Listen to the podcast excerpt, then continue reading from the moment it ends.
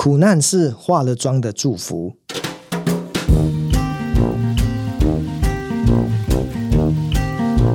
很多年前，我认识志明。志明是中正大学的学生，那时候我帮中正大学上了很多次的一个课，所以呢，我们认识了。那后来我得知他也毕业，然后在台北工作，他喜欢做行销。那他也交了一个女朋友，哦，跟他好像也是中正大学的。后来呢，我们几年前呢，在台北，我从台南到台北来上课的时候，我又遇到了志明。那志明就很开心跟我说：“哎，老师。”你怎么大老远从台南上来啊？我说对啊，今天这个课很好，我一定要来听。那我就问志明说：“哎，最近怎么样啊？”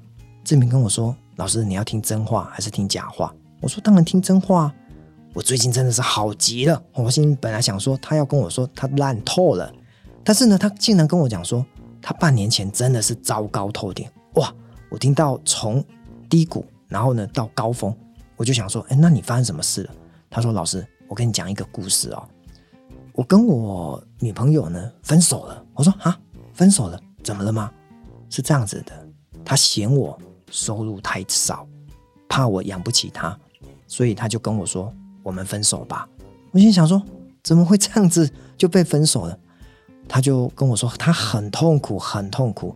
结果呢，他把情绪影响到工作，他的老板就跟他说：“志明啊，你不要再这样子忧郁哦。”如果这样子你工作品质不好，我会把你给支遣了。告诉各位，志明真的走不出情伤。过了两个月之后，他还真的被他老板给 fire 掉了。所以各位去想哦，志明一下子从失恋又到失业，够惨了吧？哇，这听起来真的的确蛮惨的。那我就问志明说：“那你怎么回过头来让自己变得更好？”他就跟我说，有一天他不知道怎么来的，看到了一张海报，一张 DM，他想说：“哎呦，学习可以让自己变得更好。”所以呢，他就去上课。结果呢，他上课的过程当中，他认为可以转换情绪，好像透过学习跟上课可以让自己忘掉了情商。所以呢，他就告诉自己说：“好，接下来这半年，虽然他还没有找到工作，他看一下他的存折还有十万块哦，他就突然立下了一个志愿。”他要把十万块全部花掉，全部拿去上课哦，不是拿去买酒喝哦，是拿去上课。他在半年的时间呢，上了很多很多的课，然后呢，突然让他自己的信心大增，他觉得他专业能力提高了。后来他就去投履历，有一家外商公司呢，请他去面试。在面试的时候呢，这家外商公司就请志明说，用英文三分钟自我介绍。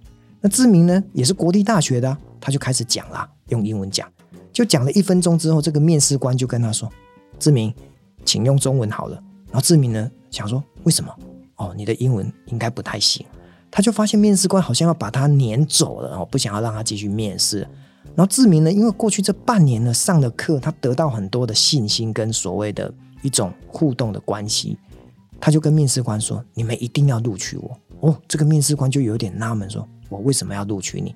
然后志明呢就从他的包包里面呢。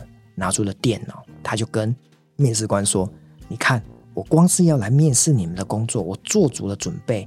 贵公司在台湾三十年的发展，我都做了投影片。”这个面试官看到志明把他们三十年来从国外进来台湾的整个历史严格都介绍得很清楚，他觉得哦，志明有备而来。然后呢，志明就跟他说：“有两点，第二点你也一定要录取我。”面试官就问他说：“为什么？”志明就跟他说：“如果我进来成为贵公司的员工，以后你们都不用训练我。”那这个面试官就纳闷了，说：“不爱学习的员工，我们怎么会录取这种人呢？”